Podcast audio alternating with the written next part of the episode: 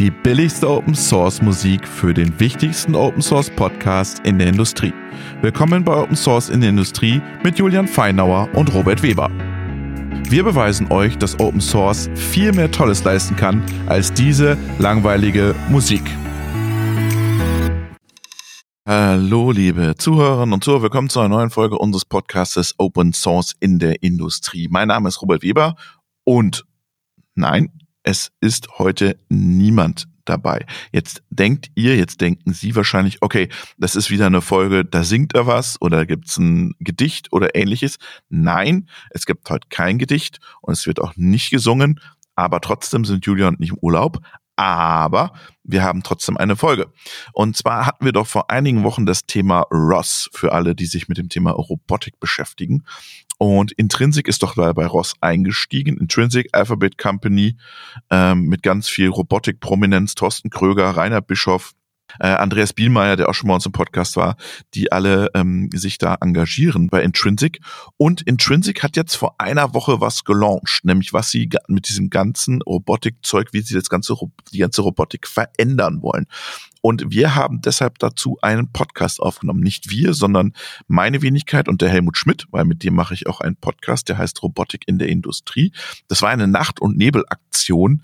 Wir haben das aufgenommen, weil wir haben eine Zeitverschiebung zu, äh, zu Kalifornien, irgendwann um 23 Uhr und dann in einem Schnellschluss produziert. Also hört auf jeden Fall rein, weil es geht auch um ROS und es geht auch um die Simulation Gazebo, Open Source Tool.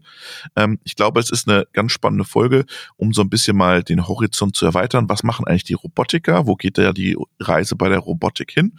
Und ich glaube, Thorsten Kröger und Rainer Bischoff haben das ganz gut erklärt. So, Julian, ich mache jetzt ein bisschen Pfingstferien und dann sind wir auch wieder für euch da. Bis dahin, bleibt gesund, passt auf euch auf und viel Spaß mit Open Source. Und an dieser Stelle switchen wir jetzt ins Englische, because we have two international guests, Thorsten Kröger and Rainer Bischoff from Intrinsic. Hello, Thorsten. Hey, Robert. And hello, Rainer. Hello. Hello, Robert. And a warm welcome to my co-host Helmut in Munich. Hello, hello, Helmut. Hello to all of us. So the first products are announced. Congratulations on the presentation, Torsten and Rainer. Now everything must be sold. But before we start discussing what you want to sell, please introduce yourself briefly to the listeners. Rainer, would you please start?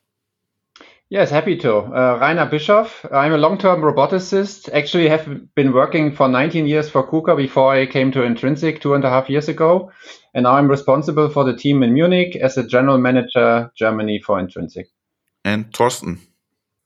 First of all, thank you so much for having us. It's a it's a pleasure to be here. Really looking forward to this to this conversation. Um, my name is Torsten Kroger. I'm here as a CTO of Intrinsic. I've been in the robotics industry um, for more than two decades now, um, and I have the the honor to to serve and lead this team on the engineering side. And now you want to revolution, democratize the robotics. Um, be, before you, you you presented your intrinsic robotics platform today. Before we talk about the first concrete product what should should happen on this platform? Can you describe it? Is it an operating system an an ecosystem with with whom? Um, can you please describe the, the strategy on this platform? Um, let, let's start with uh, with the mission. And you you've seen that in the in the product keynote. The our mission is to democratize access to robotics, and I would mm-hmm. like to emphasize access here. Mm-hmm. Um, there, there is no doubt, and um, I'm, I'm, sure the entire community is, is, well aligned on this, that we have made a lot of progress when, when it comes to advancing the field of, of robotics, mm-hmm. for example, by um, adding more and more sensors, by mm-hmm. um, adding, for example, um, machine learning methods, uh, deep learning for perception, only to name one. And then also on, on the actuation side, to, to do more and more complex things instead of just thinking of um, a robotics application that needs to be pre-programmed mm-hmm. to have robots becoming more responsive to their environment so that they can move from fully structured environments to let's say semi-structured environment and maybe eventually fully unstructured environments mm-hmm. and now one of the the challenges that we aim to address is to make this more accessible to make such systems um, easier to program, much easier to program, so that for at least um, one vertical for a subset of applications, uh, looking at tools where people who have um, expert knowledge about an application, about a process, they can leverage that knowledge, that domain expertise that they have, but they do not necessarily need to be an expert in machine learning or computer vision mm-hmm. or robotics mm-hmm. to then leverage robotics as a tool. So, but what would you come back to this platform idea? Um, what should happen on this platform you you you presented? So we we do not believe that there's going to be any one single player um, mm-hmm. who will be able to advance the field. Um, even the, the largest enterprises on on on this planet um, will will not really be able to do this, and and he, here's why if, if you think of, and let's maybe even to make it simple, limited to industrial manufacturing, which is obviously just a, um, a subdomain of, of robotics, and obviously a, subdomain that is very relevant to the audience of this podcast. Mm-hmm. Um, there's so many different applications, so many different varieties. Uh, mm-hmm. Think of starting with welding mm-hmm. and screwing and polishing and assembly and, mm-hmm. um, and, and many, many more. You need so much domain expertise for um, for each of these applications that um, let's say for us, let's let's say Intrinsic wanted to, to be able to do that, we we probably would need to hire like ten thousand people just with that domain mm-hmm. expertise, and even then we might not um, be able to cover all applications that you can find in today's industry. Mm-hmm. Um, now, the the goal here is rather to um, empower developers, and at, a, at the first step, um, as, as you have seen in the keynote, mm-hmm. is to look at solution designers, solution builders, mm-hmm.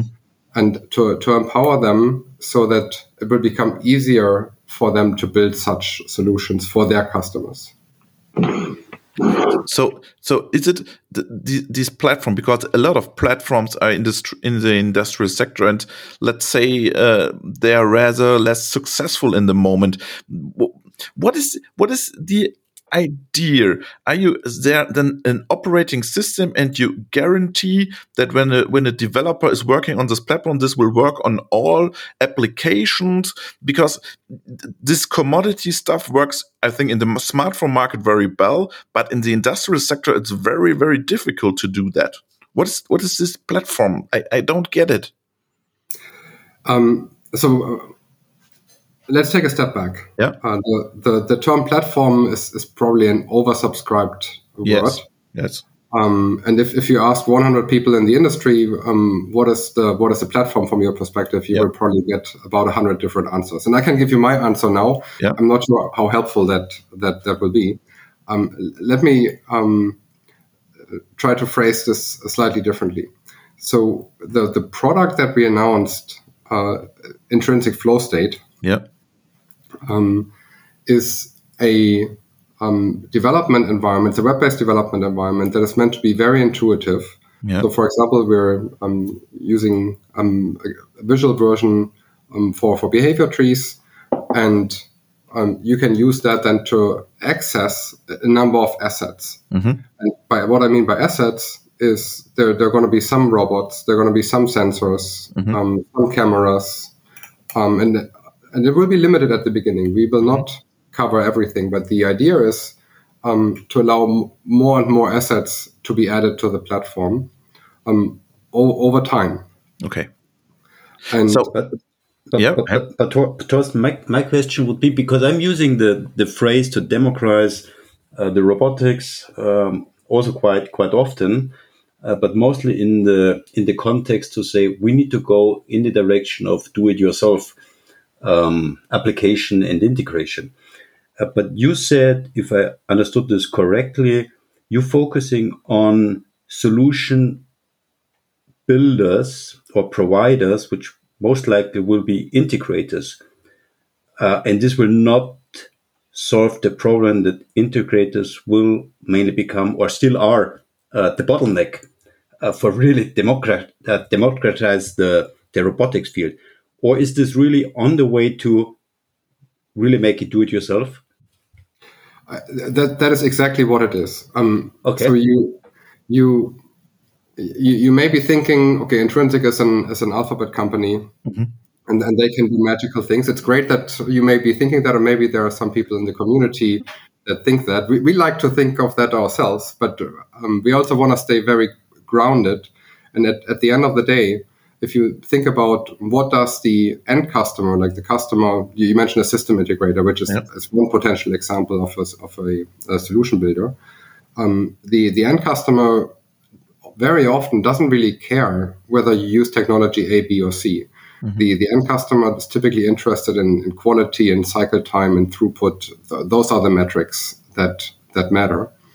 And with intrinsic flow state, and, and we have been working with a number of industrial um, partners o- over the years. And as, as you have seen in the keynote, we um, we have un- unveiled that we have been working with Comau, um, which is a robot vendor, but it's also a very large system integrator. Mm-hmm. And um, the the feedback that we have received through them is that it has become much much easier, faster. You need less resources um, if you use intrinsic flow state because there are also more reusable parts that, that you have access to in your in, in your development environment. Maybe we should explain one more thing, Torsten, here, and this is that from end to end, we are having one tool, and this is browser based. Mm-hmm. So that is already simplifying the access. So from mm-hmm. the design of the work cell to the simulation of a program, to the building of the program, to the deployment, and then the operation, everything will be done within one tool. Mm-hmm. This is intrinsic flow state. Yeah. And this is already simplifying a lot of things. And um, having access to a catalog of skills, what robots can do, or mm-hmm. having access to a catalog of um, perception functionality so that robots can see, that is already, again, simplifying the access to robotics. And we believe that, that with this intrinsic flow state tool, more and more people will be able to graphically um, design solutions mm-hmm. that then are valuable for end customers. I, Everything I, is in the end based on the end customer needs. And, and we will have more solution builders that, that will be enabled by using this tool. I, I, I, sorry guys, I want to come back one, one, one more time to this platform. Is this tool flow state a part the first product in the platform or is the platform more an ecosystem? You mentioned Comau and maybe we, we saw in the video some others. We saw some universal robots and some basler stuff. Um, or is it more an ecosystem? And the, the, the, the, flow state is one one one tool and we can uh, there will be a next tool and there will be a third tool and a lot of tools and maybe it's open to have more tools from other guys only to understand the architecture of this. Torsten yes um, great great question robert. Let me let me add some color to that. Yeah. um, so the, what we announced is uh, intrinsic flow state as the first product which is built on the intrinsic platform. Okay. Um, so the intrinsic flow state is really the development um, environment.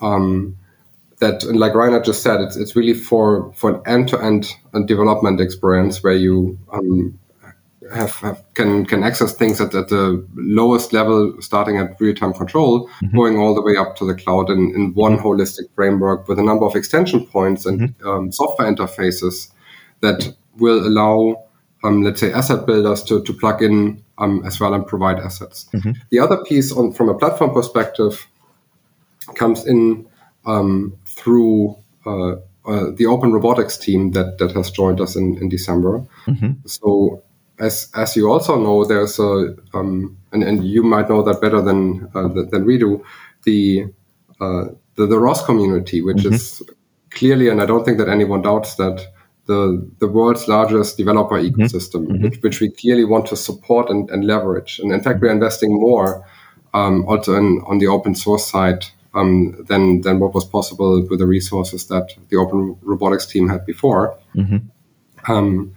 and the the mid to long term objective here, from a platform perspective, is actually to let let this converge. Okay. In in, in the short term, there, there may be some high value bridges. Mm-hmm. Um, but then in, over time, let's say in, in, the medium term, there will be first things where we have like deeper levels of inter, interoperability and compatibility. Mm-hmm. And the the vision is that in the long run, um, it, it, will feel more and more like uh, like ROS, but with a more professional um, backbone where you can then think of uh, things like like like safety, security, things that you need from a productization perspective. And that's really the, the platform story uh, mm-hmm. to, to your question. And then on top of that, we um, have intrinsic flow state, which is the, the developer environment where you can access and orchestrate all of these things that you have available on the platform. Mm-hmm. Um, maybe a short question on, yeah. on, my side, Rainer, because you just mentioned the, the simulation tool based on, on Gazebo, and this was really uh, cool, or I did like it and Very quite, quite, quite impressive. Um, the question comes up beside integrators being a bottleneck, um, risk analysis is a bottleneck, uh, or is a sometimes a showstopper.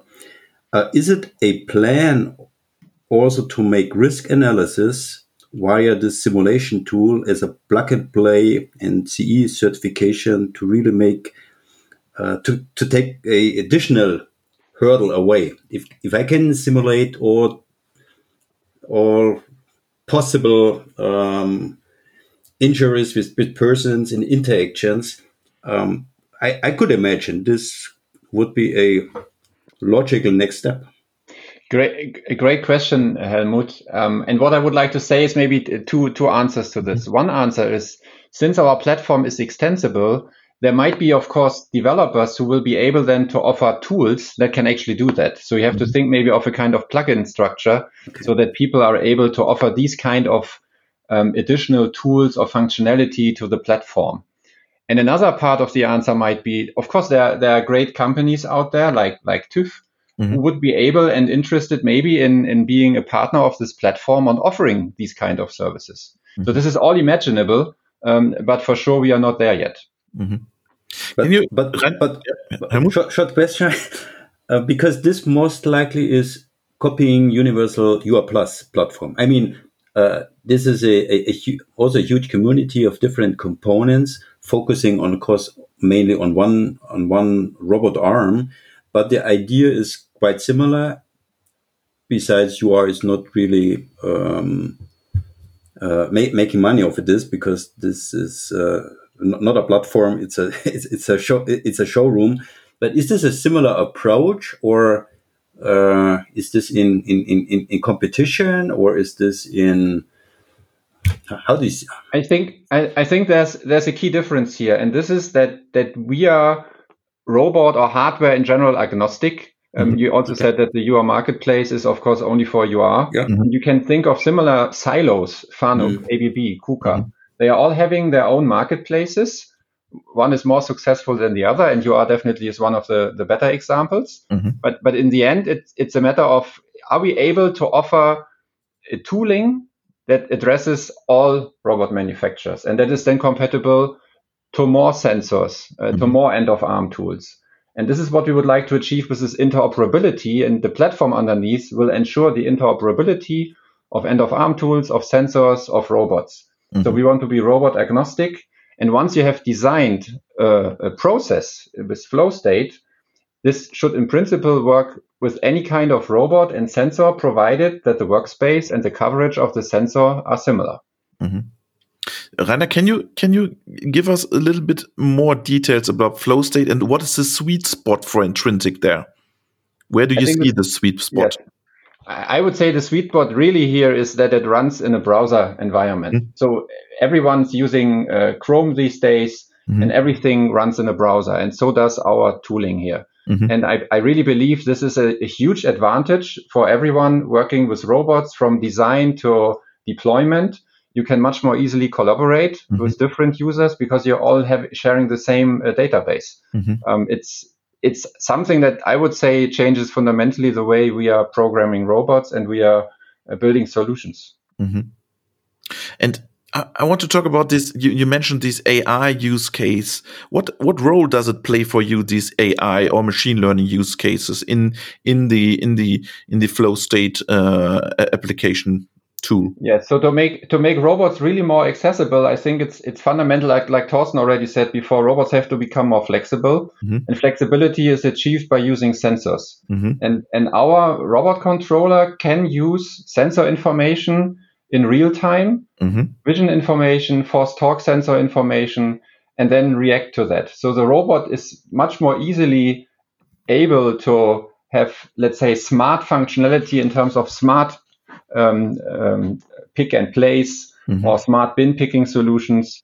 You can you can use perception skills that we offer, but that will also be offered then by by a large community. You can use collision free path planning mm-hmm. skills, mm-hmm. um, and and you can use of course grasping skills. So and this is something that you can easily um, plug together in a in a flow chart, mm-hmm. um, and many. And today it's only us, but in the future, many um, many developers will be able to provide these kind of skills mm-hmm. or assets in a, in a more broader term. And you, you you provide synthetic data right from the simulation, and you can work with this synthetic data in a real world application you can you can generate this data. I mean, usually you you start with the CAD data of your of your work cell and of yep. your robots, but there's also of course a way to um, um, to use um, point cloud data mm-hmm. uh, to to adapt it to the real world. Mm-hmm.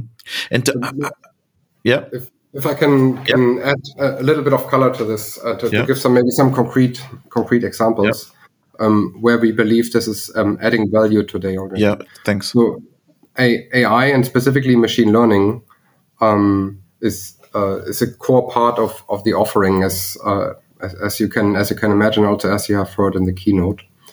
And um, let, us at a very high level, let's maybe make a distinction between um, perception or visual perception in particular. Mm-hmm. We use um, cameras in industrial settings, mm-hmm. and and then also actuation when it comes to um, to be it to motion planning or manipulation planning. Mm-hmm and maybe controller parameter, mm-hmm. parameterization even. The uh, example that you have seen in the keynote is that pretty much without writing a single line of code, mm-hmm. as, as, a developer, all you need is a CAD model of an object, mm-hmm.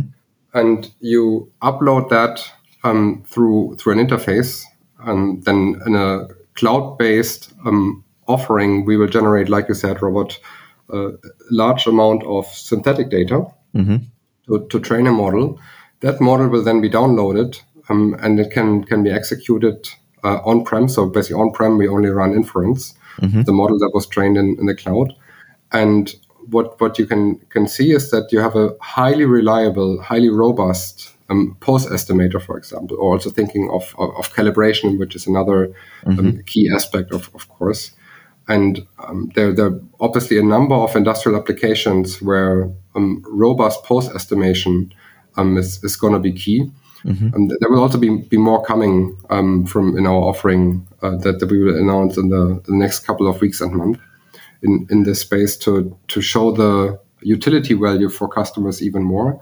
But the, the key message here is that we have integrated um, the, the, the opportunity for developers to, to leverage data mm-hmm. um, in, in, a more powerful way to have like a, um, a, proper proper data pipelines to think of security, think of privacy, to um, have have this built in into the backbone of of the system, and then from a developer perspective, like you've seen in the keynote, you all you need to to do to oversimplify this is to operate a mouse and do five clicks. I, I'm not sure whether it was five in the keynote, but it was a very small number of clicks um, in in order to leverage this. And we we believe that this is one of the um, th- things that will will be attractive if you use flow state. That you don't really need to worry about the computer vision, don't have to worry about the data, don't have to worry about the machine learning um, piece when it comes to deploying perception systems. But how do you deploy this machine learning model then to to to, to the PLC? Oh, uh, we are um, we're not using a PLC system okay. um, to deploy this. At, uh, on on-prem, you you can think of an um, an industrial PC or think of an edge device, okay. and you, you typically have a, a real-time component. So there's a um, a, a real-time um, um, operating operating system that is uh, that is being used. Uh, typically, there's a non-real-time part as well. For for perception, inference. So depending on your setup, you can run things on on, on a CPU, you can run things on a GPU, um, you can run things on, on a TPU, depending on what kind of hardware the, the customer has or needs for an application. And that's actually something we, we can literally show today. Um, and uh, the uh, important aspect to also um, re- refer to what we, we shared in the uh, in the product announcement is from a deployment perspective, um, everything we we do um, runs in Kubernetes. Okay. And then we've we've um, invested a lot in um, in really empowering and, and, leveraging Kubernetes here because it uh, adds a number of advantages from a deployment perspective, so that you can basically run your software in, in a in a very decentralized mm-hmm. um, decentralized way. It offers a, a lot of flexibility um, from from a user's and from a developer's perspective. Mm-hmm. And and these this flow state is it the the pipeline for the ML ops then also? It's definitely the front end through okay. which you are able to upload the CAD data okay. to the cloud, where then the models are trained and then downloaded again. So via flow state, you can access this the strengths of the machine learned, um, yeah, image processing. Okay, you mentioned, yeah, Peter uh, Helmut. Um, I have a question additional because you just mentioned you want to be a agnostic system. You mentioned uh, you have in real time um, uh, communications. There are some of robot manufacturers who are open uh, to have control on their robot arms and maybe losing or not losing their um, CE certification, and some are not open how how how are you solving these problems really? Uh, if you if, if you want to be agnostic and if you want to interaction in real time with these robot arms, uh, you need to have you need to have a clear integration into these robot arms. Is is, is there a change happening on robot on on, on KUKA's, Universal Robots, Fanucs, and all the suppliers to really open this? because to give away some of their USPs? Yes. So what, what I would what I would like to answer here is that we are having uh, two variants of our robot controller. So mm-hmm. one one one variant is what, what we call augmented. This is this is basically our controller running in a box next to the box of the robot manufacturer. Okay. okay. And then we are using streaming interfaces that are either publicly available from the robot manufacturer or that we would define in a partnership together with them. So this this would be then a much more tighter integration. And then there's the other um, approach that we would offer. I would call this a, a control framework, and this framework can be used by any uh, robot manufacturer if they want. So this this would this would take away the burden of the plumbing mm-hmm. that someone needs to add to, to a robot controller, and which is not really value add for a robot manufacturer. Mm-hmm. So they, they all have difficulties in developing uh, a software system, a platform that is modular, that is, and as, as Torsten said, um, that is secure and, and safe.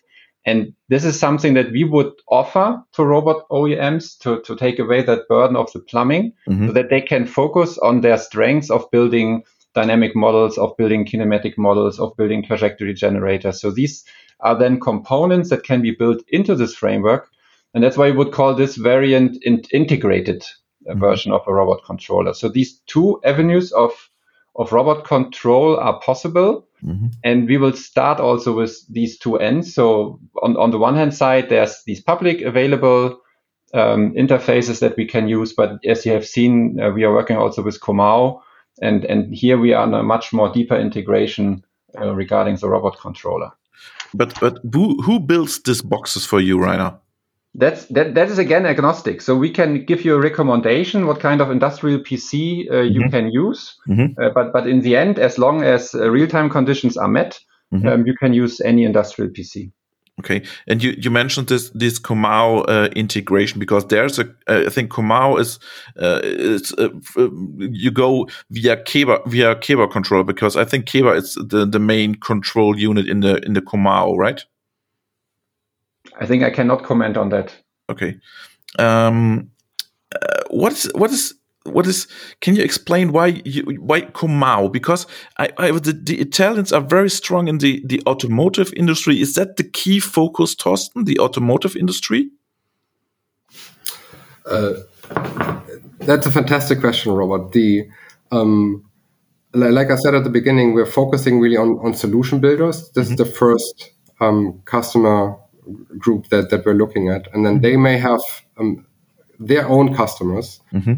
Um, and that that might be the automotive industry. And uh, as, as you know, Comau is not only a robot vendor; it's, it's mm-hmm. also a very large um, system integrator. Mm-hmm. Um, uh, but we're also working with with other partners, other customers, um, also solution builders, and they are, are, not serving the the automotive industry. And in, in fact, we do believe that the that there are other industries where there's more growth potential, more greenfield mm-hmm. um, applications where the enabling technologies that are going to be coming in the next couple of years specifically enabled through machine learning, be it by adding more perception, be it mm-hmm. um, using, for example, reinforcement learning for skill parameter optimization or, or motion planning, um, that there are other industries where there's more um, growth potential. Mm-hmm. But automotive industry is, is clearly um, also one end customer of, of our partners. Yes. Mm-hmm. You mentioned, but but but but, yeah. but, but, coming coming yeah. back to this because oh, of course everyone is is is focusing. Uh, well, or tries to focus on, on on automotive, but you just mentioned if I see all the cobot manufacturers um, and uh, now the big the big players as well, uh, they go to uh, SME, small and medium sized companies um, to to democratize and to really um, grow in, in, in, higher volumes, of course, the, the, the units are uh, piece by piece and not 1000s mm-hmm. um, but the variety of applications and differences and uh, solutions you are offering uh, is, of course, a, a, much wider variety. And I assume using the ROS community, using your solution builders, normally the SME should be priority number one to uh, to have a faster growth besides automotive. Uh, yes, I, am I'm totally not disagreeing um, okay. with, with, you, Helmut. Um, that what you said makes makes entire sense and resonates a, a lot. The, the, the message I wanted to convey is that right now, flow flow state is designed for solution builders, mm. and we are looking at a number of um, potential end customers for them. When we're not um, limited to the automotive industry, but we're also not limited to only SMEs. Mm-hmm. It will really also depend on the solution builders that we're going to be working with. And because at the end of the day, what what we want to want to do is we want to add value um, to to them because uh, otherwise, there's uh, what's what's the point of of using us? Mm-hmm. Uh, Rainer, I want want to come back to this to this Toma, uh, Comau topic. And um, there was this modular cells cell approach. You have realized what is so special about this modular cell approach they they, they mention in this uh, presentation. Yes, I, I so you're referring to a rigid body assembly. This is more the, the, the large field of of what we believe is also one of the future mm-hmm. um, let's say, domains where we have to become active and where sensor-based control makes sense. Mm-hmm. So you, you saw that we have been using our perception technology, the pose estimator, to pick up one rigid body, so one part of the PHEV um, vehicle, and that part was then inserted on on bolts. Mm-hmm. And therefore, we needed not only the perception part, but then also the force torque based insertion mm-hmm. um, of that part.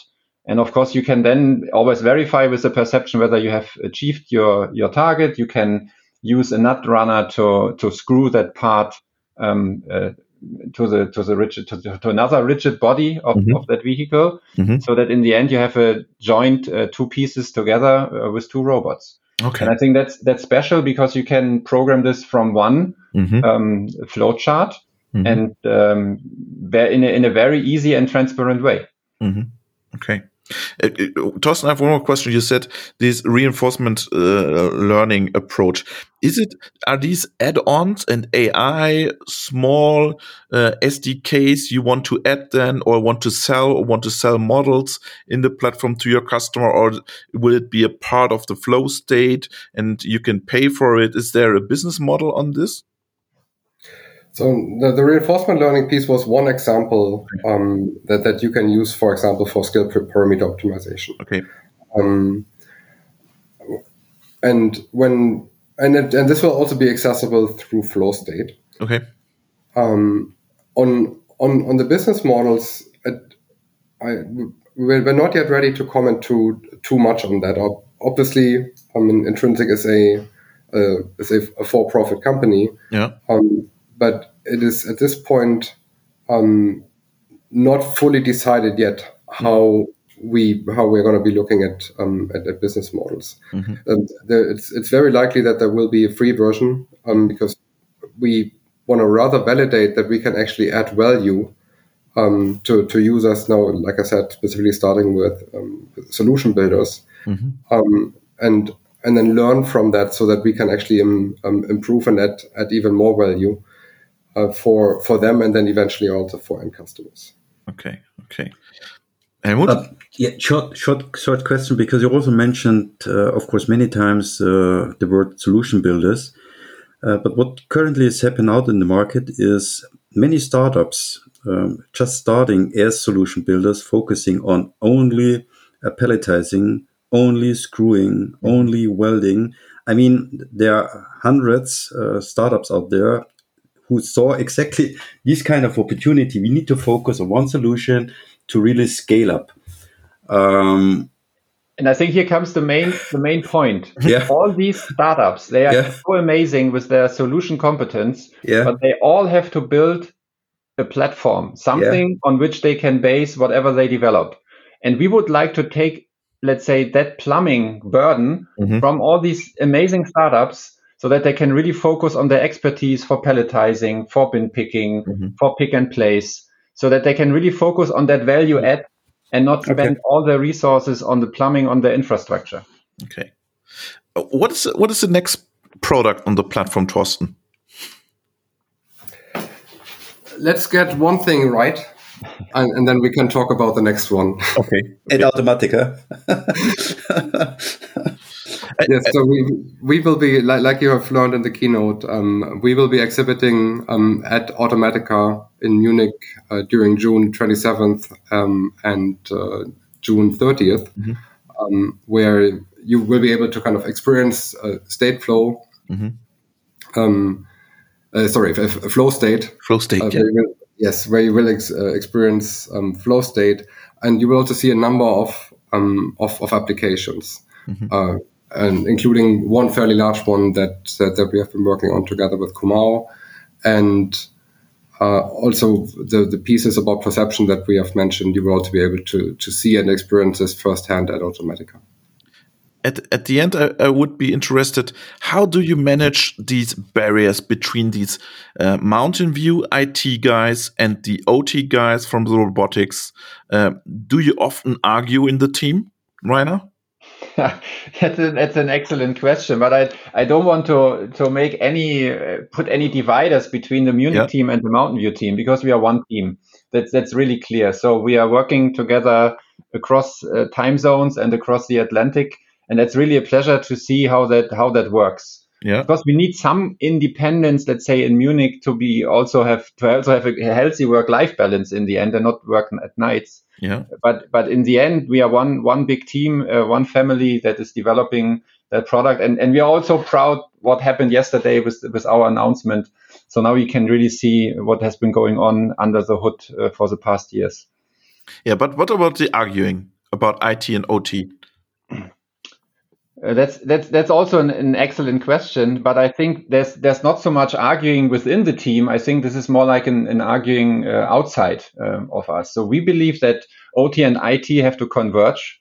So we would like to make it also possible then for for a programmer to use PLC um, as in the same way as they can use uh, robot controllers. Mm-hmm. So it should in the end not matter whether you uh, open or close a gripper via a PLC mm-hmm. or directly uh, f- uh, from a PC, um, because we believe that all these skills that you need on the OT or IT level, they they they will be skills and um, can be easily assembled uh, in flow state. Let's ask the the IT guy from Mountain View, Torsten. What about the OT guys in old Europe? Uh, so on, on this argument question, Robert, I, and I'm, I'm not not kidding. Very, very honestly, I'm, I'm not aware that we have had any internal argument. Oh, huh.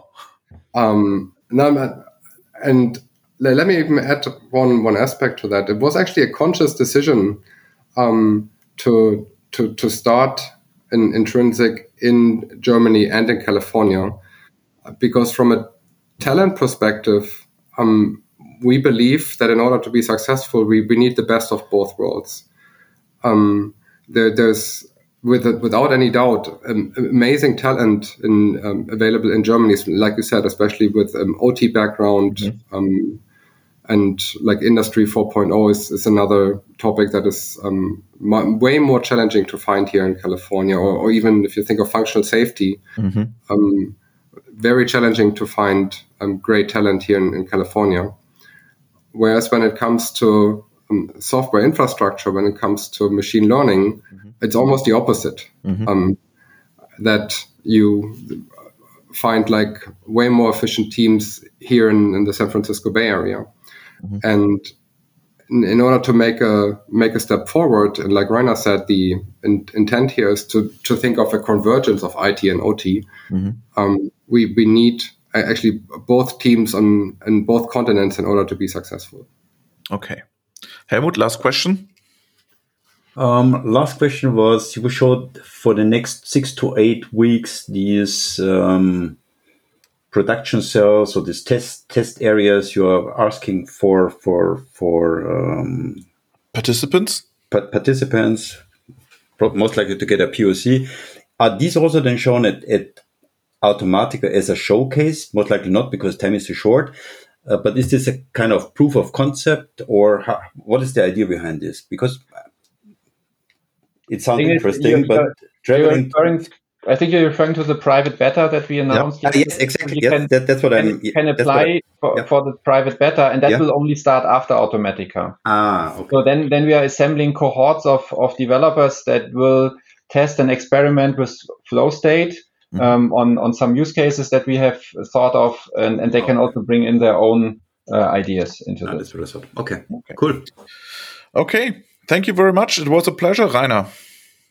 Likewise. Thank you, Robert. Thank you, Helmut. Thank you, Torsten, and greetings to California. Was a pleasure. Yes.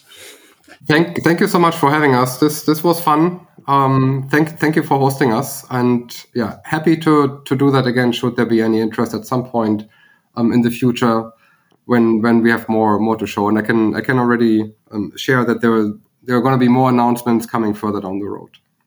We are looking ah, cool. forward. Good to hear. yeah, perfect. Thank you. Bye-bye. Bye. Bye.